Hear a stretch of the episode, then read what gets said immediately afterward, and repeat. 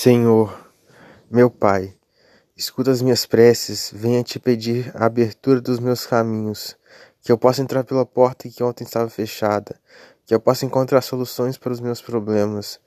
Pai, o inimigo me rodeou, mas não me venceu. A minha fé por ti o derrotou. Sei que, minhas, que caminhas comigo.